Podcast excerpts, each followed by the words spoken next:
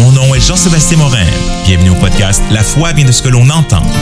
Un podcast dédié à la formation de disciples pour les pasteurs, leaders, formateurs ou chrétiens soucieux de grandir et de former d'autres en tant que disciples de Jésus-Christ et de réfléchir aux défis de la vie chrétienne au 21e siècle.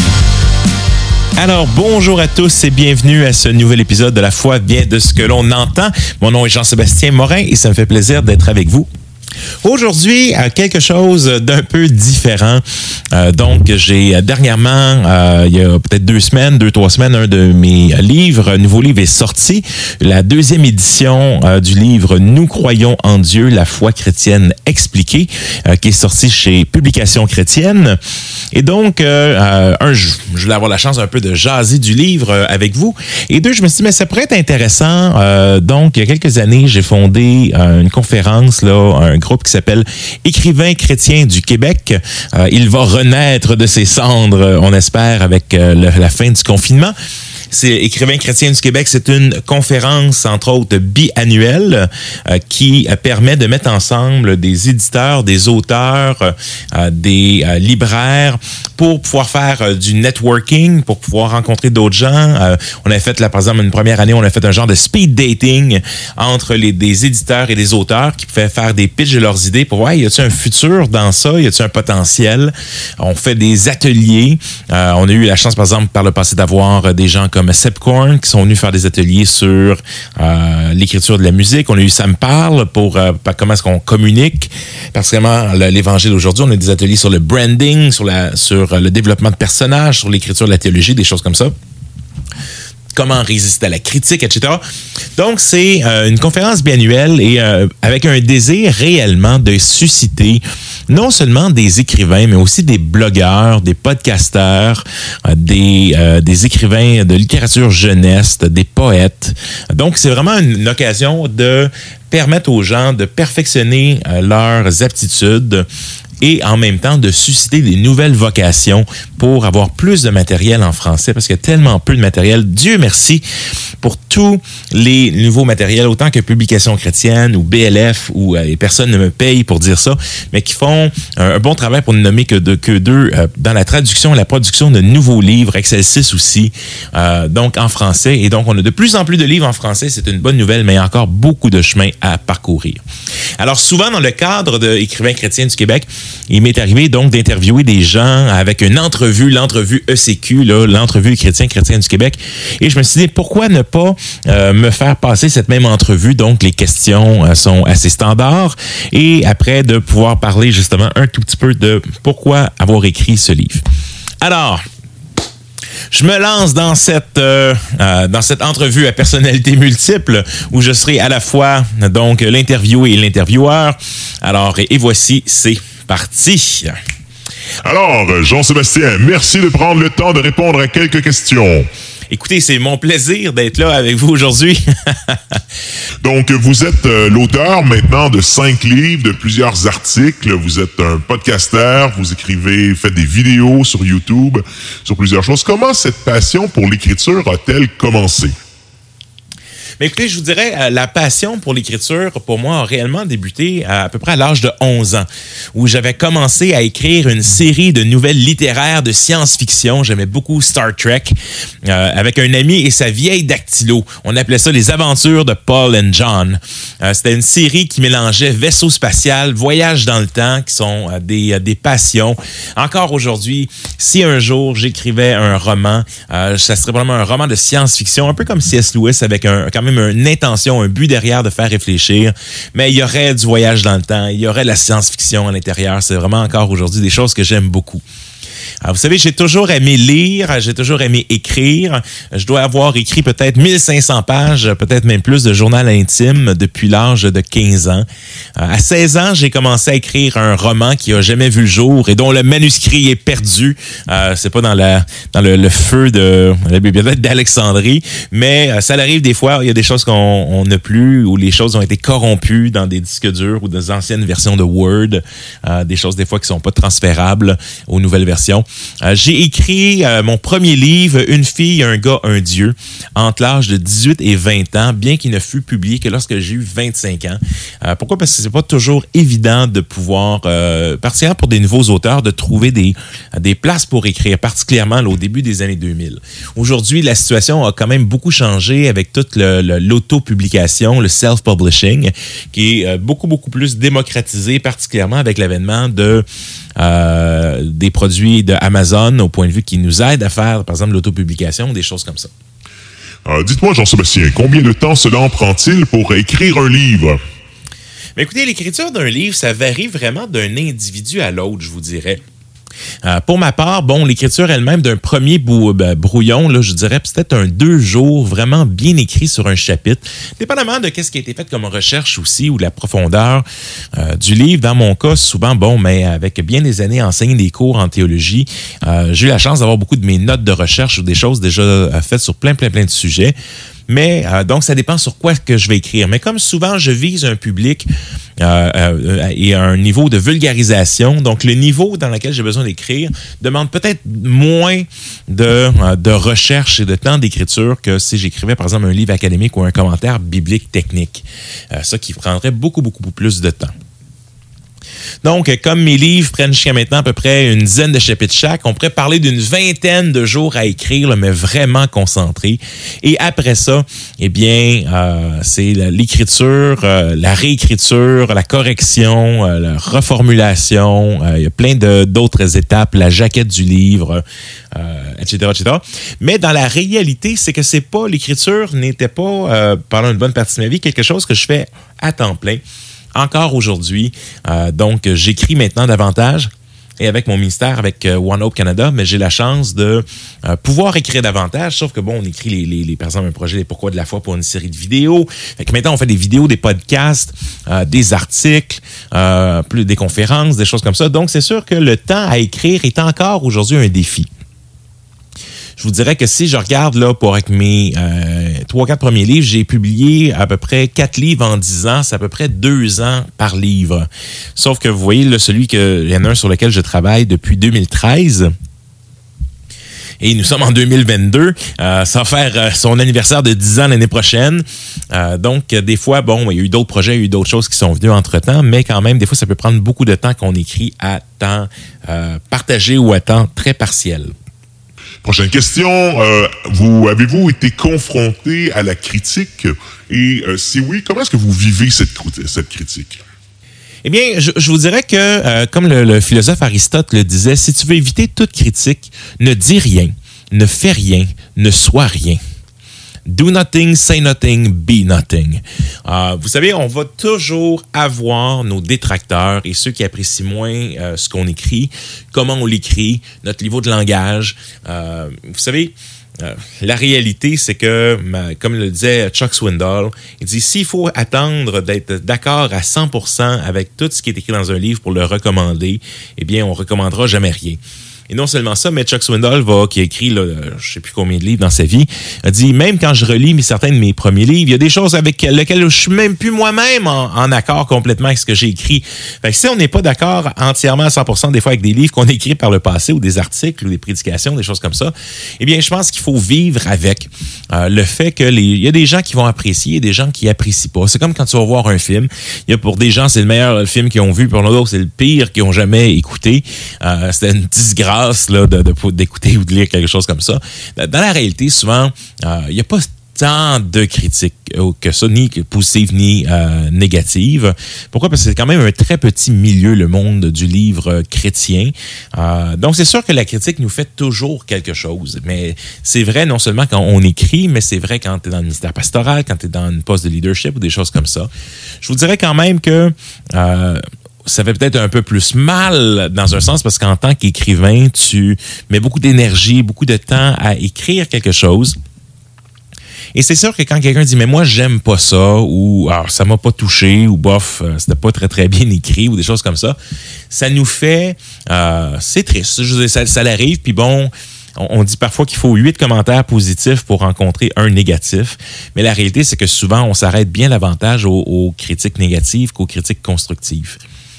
Mais avec le temps, il faut euh, se faire un peu une carapace, euh, et ça autant particulièrement sur les réseaux sociaux, où des fois les commentaires, les trolls, les choses comme ça, j'ai eu malheureusement par le passé affaire à, une situation là très drainante euh, sur, Internet, qui m'a beaucoup affecté et qui affecte dans notre vie. Hein. J'ai d'autres euh, d'autres amis qui étaient blogueurs à l'époque, qui ont vécu cette, des situations semblables où vraiment ça devient te troubler beaucoup, puis les gens ne font pas juste s'attaquer tes idées ou dire je suis pas d'accord avec toi, ils commencent à t'attaquer en tant que personne, et c'est ça qui fait peut-être des fois un peu plus mal.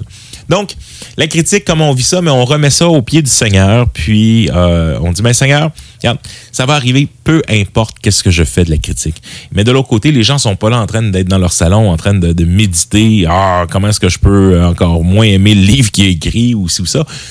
Non, la, réalité, c'est que, ben, garde, merci Seigneur s'il a pu prendre mes trois pains, mes cinq poissons pour euh, aider la vie, toucher le cœur de certaines personnes. Ça sera pas pour tout le monde ben, so be it. Euh, ainsi soit-il. Mais euh, donc, accepter la critique aussi, il y a une partie constructive. Il y a des critiques euh, qui m'ont été faites par le passé qui sont très justes euh, et qui, des fois, m'ont amené à, rectifier le tir, par exemple, par rapport à certaines choses. Euh, ou des fois, au niveau, des fois, on s'entend pas sur le niveau de français qu'on devrait avoir dans le livre. Et bon, dépendamment d'où est-ce que vous écoutez actuellement, la France, le Québec, la Suisse, la Belgique, c'est pas nécessairement toujours le même niveau de français. Et on, c'est toujours l'idée de qui, me lit, qui est mon histoire principale? Est-ce que c'est une auditoire académique? Est-ce que c'est une auditoire plus populaire? Et euh, dans mon cas, je vise davantage euh, le niveau populaire. Pourquoi? Parce que je trouve que c'est un besoin. Un, il n'y a pas grand-chose. Mais deux, aussi, à, cause que le bassin est si petit, si j'écrivais en plus pour une minime fraction du bassin que l'on a en tant qu'évangélique euh, francophone, eh bien, pour moi, ce serait, ce serait bien triste parce qu'on ne rejoindrait pas vraiment les gens. Avez-vous jamais pensé à faire traduire vos livres dans d'autres langues? Euh, oui, euh, ça, m'est déjà passé par l'idée, euh, particulièrement parce que je me disais, écoute, si on réussissait, parce que bien sûr, ici au Québec, souvent on parle d'un best-seller, là, un livre qui se vend bien. On parle des fois dans le milieu chrétien francophone au Québec de 400 copies, 500 copies. Euh, je parle pas nécessairement, des fois, il y a certaines traductions de grands noms qui sont faites à plus grand exemplaire, mais dans la réalité, 400, 500 copies, on a fait vraiment une bonne vente là, au niveau de, de, de la, la run, là, si vous me permettez l'anglicisme de ce, de ce livre-là. Fait que c'est sûr que pour moi, l'idée d'être publié dans d'autres langues, euh, c'était l'idée. Mais comment est-ce que les profits de que des ventes dans d'autres langues pourraient financer une partie des nouveaux livres qui sont sortis ou financer la capacité d'avoir le temps de pouvoir écrire, qui est un euh, qui est un luxe, hein, de pouvoir euh, écrire en plus des autres choses qu'on peut faire, c'est vraiment une bénédiction. Alors oui, alors j'ai euh, travaillé pas personnellement parce que bon, mon espagnol n'était pas là, bien j'en ai fait un peu au cégep, mais j'ai quelqu'un qui vraiment s'est porté volontaire pour traduire en espagnol mon livre. Il y a quelqu'un qui s'est porté volontaire pour en faire la révision aussi, et donc j'ai un manuscrit en espagnol que je vous dirais, je cherche encore un éditeur qui aimerait ça, euh, peut-être le publier, en avoir une version. Euh, donc, elle existe. Faites-moi signe si vous connaissez un éditeur euh, hispanophone qui aimerait ça, avoir un livre sur les fréquentations, qui a bien fait. Ah, ça, c'est une de mes grandes joies, c'est que, vous savez, des fois dans les livres, particulièrement quand on parle des relations, des fois c'est difficile de passer d'une culture à l'autre. Mais dans ce cas-ci, j'ai eu la chance d'aller dans plusieurs cultures différentes et le message résonnait réellement avec les divers culture. Fait gloire à Dieu euh, si ça le fait. Mais ceci étant dit, c'est possible de l'avoir en espagnol. Faites-moi signe si vous avez une idée ou une piste là, pour quelqu'un qui pourrait être intéressé à l'avoir en espagnol. En anglais aussi, c'est une possibilité. C'est quelque chose qu'on regarde à One Hope Canada de pouvoir voir comment est-ce qu'on pourrait le traduire et en avoir une version anglophone, euh, particulièrement, par exemple, de Une fille, un gars, un dieu, euh, dans l'optique où les livres de Joshua Harris, avec son, son retrait du ministère, son retrait de la foi chrétienne, malheureusement, donc, il y a pas grand-chose qui a même été écrit en anglais pour remplacer, donc ça pourrait être utile. Mais oui, euh, ce serait le fun de pouvoir euh, les traduire en, d'autres langues. Euh, mais garde, par la grâce de Dieu, mon but, c'est d'avoir l'impact que le Seigneur désire que j'aille, le plus grand possible personnellement, mais ça, ça appartient au Seigneur. Mais oui, j'aimerais ça pouvoir les voir traduire en d'autres langues. Est-ce que cela a été difficile de vous faire publier? Mais écoutez, ça a été vraiment un long parcours. Euh, plusieurs euh, maisons d'édition avaient été intéressées par euh, mon manuscrit, mais c'est ce qu'on m'a dit du moins, mais demandaient essentiellement que je paye pour la publication. Donc oui, on est intéressé, mais paye. Dans le milieu chrétien, ça arrive souvent. Ça m'est arrivé qu'on me dise, on aimerait beaucoup t'avoir, mais tu parles le salaire que tu veux, mais il faut que tu le montes. Et donc, mais même encore aujourd'hui, dans mon, ministère, avec la mission avec laquelle je suis, mais il y a une partie de, notre salaire qui est montée par la générosité des dons, dont peut-être même certains d'entre vous. Euh, donc, ça fait partie d'être missionnaire au Québec, mais quand même, ça surprend euh, beaucoup de gens. Mais la réalité, c'est que même être écrire ou être un libraire ou un éditeur dans le milieu chrétien francophone, c'est une vocation missionnaire. Plusieurs des, euh, des éditeurs, s'il y a des livres en français, c'est parce qu'il y a des donateurs en arrière qui permettent de payer les coûts de traduction. vous savez, les éditeurs font pas beaucoup d'argent. Si même ils en font, ils font pas beaucoup d'argent avec les livres qui sont, avec les marges qui sont sur les livres. Euh, maintenant, aujourd'hui, le print on demand, donc la, technologie qui est devenue d'impression sur demande, qui est beaucoup plus accessible. Parce qu'avant, tu y avais accès, mais ça te coûtait vraiment très cher. Fait que là, il fallait être des entrepôts, faire assez de copies pour pouvoir euh, avoir un bon prix sur les, le livre que tu vas vendre. Donc, c'est un grand défi. Euh, et je vous dirais de, mettre leur chance ou de décider de prendre une chance avec un nouvel auteur. Euh, la réalité, c'est que les gens vont, les éditeurs vont souvent demander si on a une plateforme avant de pouvoir être publié. Parce que ça veut pas que ce soit des conférences, que tu puisses te promener un peu partout, que tu enseignes dans une école biblique ou des choses comme ça. Donne quand même un certain auditoire. et donc, c'est une bonne chose pour plusieurs de pouvoir commencer avec un blog, par exemple, ou de pouvoir commencer avec un podcast. Euh, ça permet justement de créer des gens qui disent, moi, j'aime le matériel qui est produit, puis s'il y a des choses qui sortent, mais on va aller euh, l'acheter ou on va aller le chercher. Tout comme je vous encourage, euh, si c'est possible, écoutez, euh, allez acheter Nous croyons en Dieu, la foi chrétienne expliquée.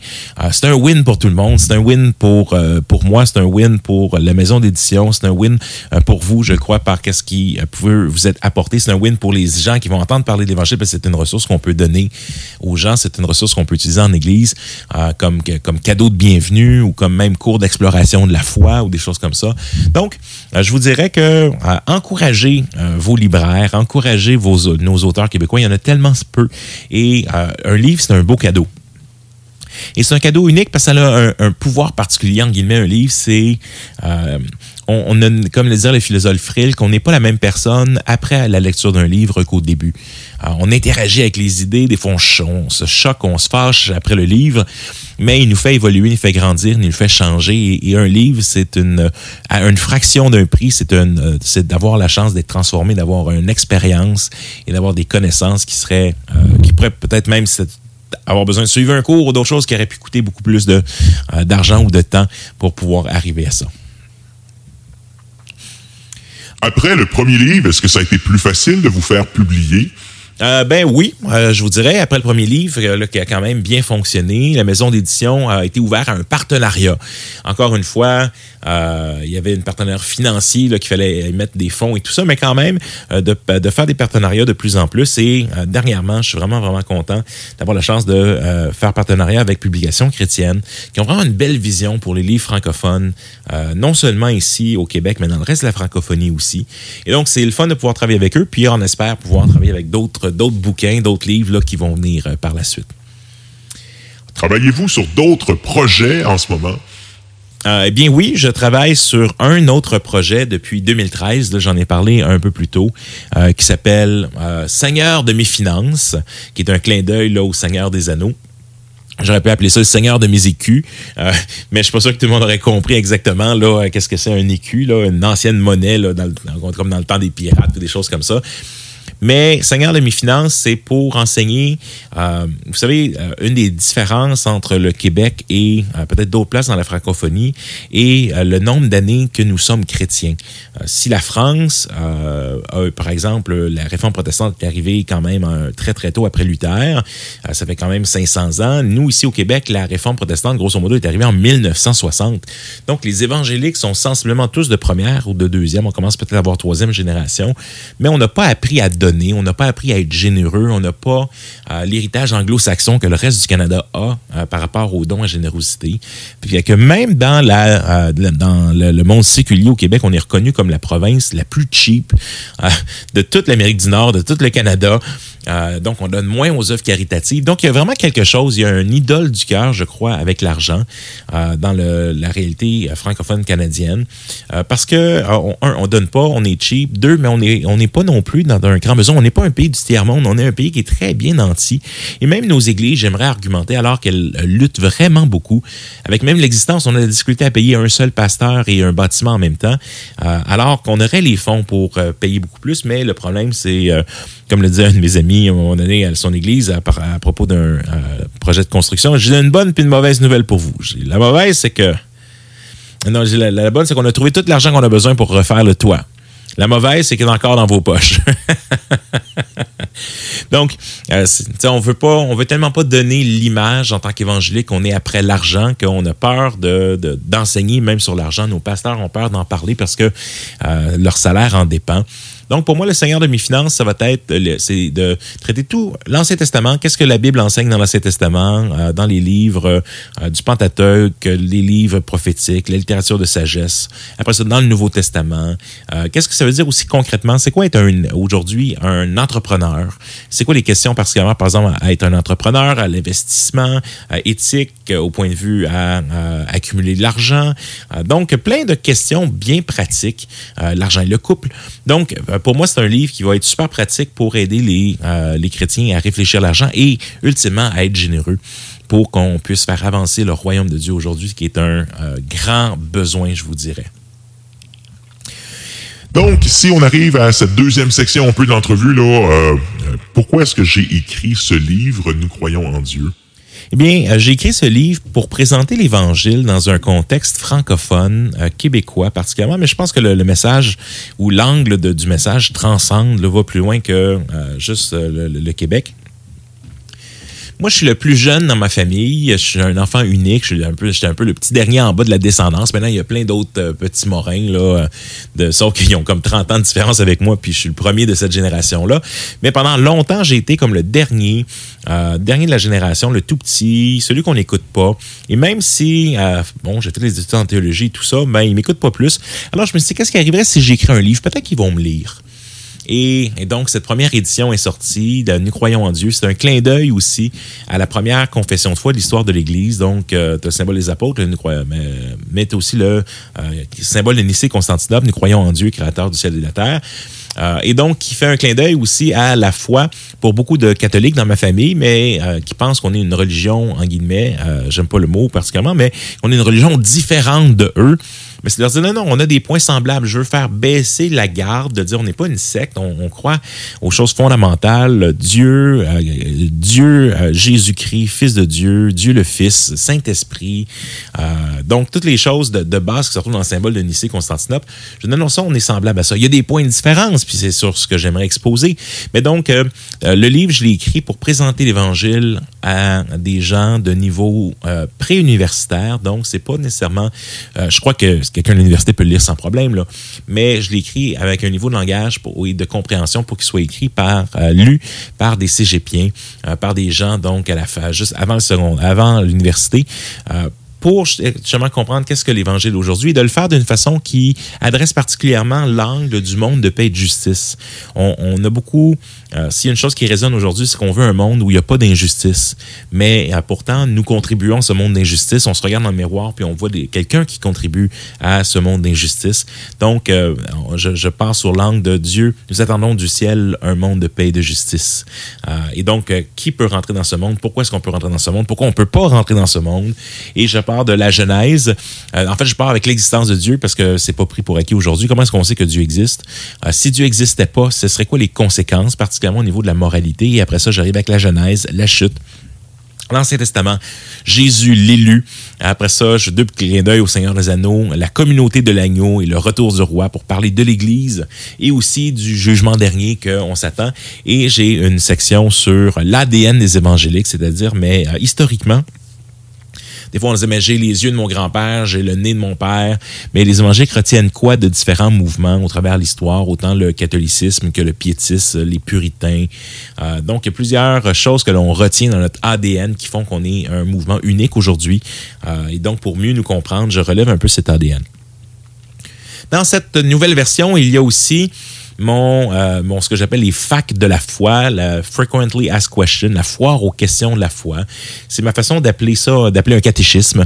Euh, c'est un catéchisme québécois, c'est un catéchisme vulgarisé euh, pour Monsieur, Madame, tout le monde qu'on a utilisé aussi en Église, personnellement l'église où j'étais pasteur où on pouvait euh, faire une question euh, par semaine, deux questions par semaine. Et donc, vous avez dans, à la fin du livre 52 questions euh, qui résument la foi chrétienne et qui permettent d'expliquer à la fois aux chrétiens et aux non-chrétiens qui nous visitent qu'est-ce que nous croyons, comment, qu'est-ce que nous pratiquons. Et donc, c'est un outil qui peut être là, qui peut être utilisé aussi par les églises.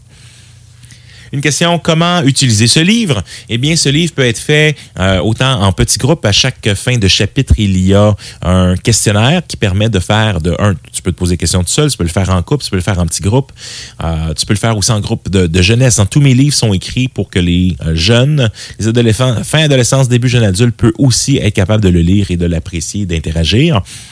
Donc, euh, guide de discussion à la fin de chaque chapitre, ça peut être fait en termes que préparation au baptême, ça peut être fait de discussion avec des chrétiens et non chrétiens ensemble pour euh, groupe d'exploration de la foi. Je l'ai donné en, cadeau de bienvenue. Donc, c'est un livre qui n'est pas immense, qui se lit bien, que les gens, euh, ça m'est déjà arrivé qu'une dame me revienne la semaine d'après, elle visitait l'église, ça fait des années que je cherchais, c'est ça que je cherchais. Et sa, mère est venue au Seigneur, son mari est venu au Seigneur, son beau-père est venu au Seigneur, gloire à Dieu. Mais, donc, il y a, pour moi, c'est une façon de donner que les gens puissent aller plus loin sans avoir peur d'ouvrir une boîte de Pandore si je demande à leur ami, c'est qu'est-ce que tu crois? Je me rappelle être chez le, dentiste à un moment donné, puis la tête par en bas, puis la madame me regarde, je vous connais, vous? Puis elle dit, vous n'aurez pas écrit un livre? Et donc, il y avait cet effet de donner par quelqu'un dans sa famille, euh, donc euh, une première édition du livre. Alors, euh, oui, je vous encourage à jeter un coup d'œil dessus parce que je pense que ça peut être une bonne ressource pour le donner. Et si jamais vous désirez en avoir en plus grande quantité, mais contactez-moi directement sur le site missionnel.org pour avoir des prix spéciaux pour pouvoir le faire en groupe. Donc, ça, c'est une possibilité ici. Alors, écoutez, merci euh, d'avoir pris le temps euh, d'écouter un peu cette, cette entrevue. Donc, un peu comme je disais, personnalité multiple. C'est d'habitude une entrevue que je fais passer à d'autres personnes. Mais je me suis dit, pourquoi ne pas prendre le temps de répondre à ces questions-là? Alors, j'espère que vous avez euh, apprécié. C'était donc un épisode un peu différent. Que le Seigneur vous garde et on se retrouve la semaine prochaine pour un autre épisode de La foi vient de ce que l'on entend. Missionnel.org est un site de ressources pour la formation de disciples. Vous y trouverez des articles, des vidéos, ce podcast, des livres, des e-books et bien plus encore. Missionnel.org est une initiative de One Hope Canada, une mission qui a à cœur de partager l'Évangile à ceux qui ont le moins la chance de l'entendre.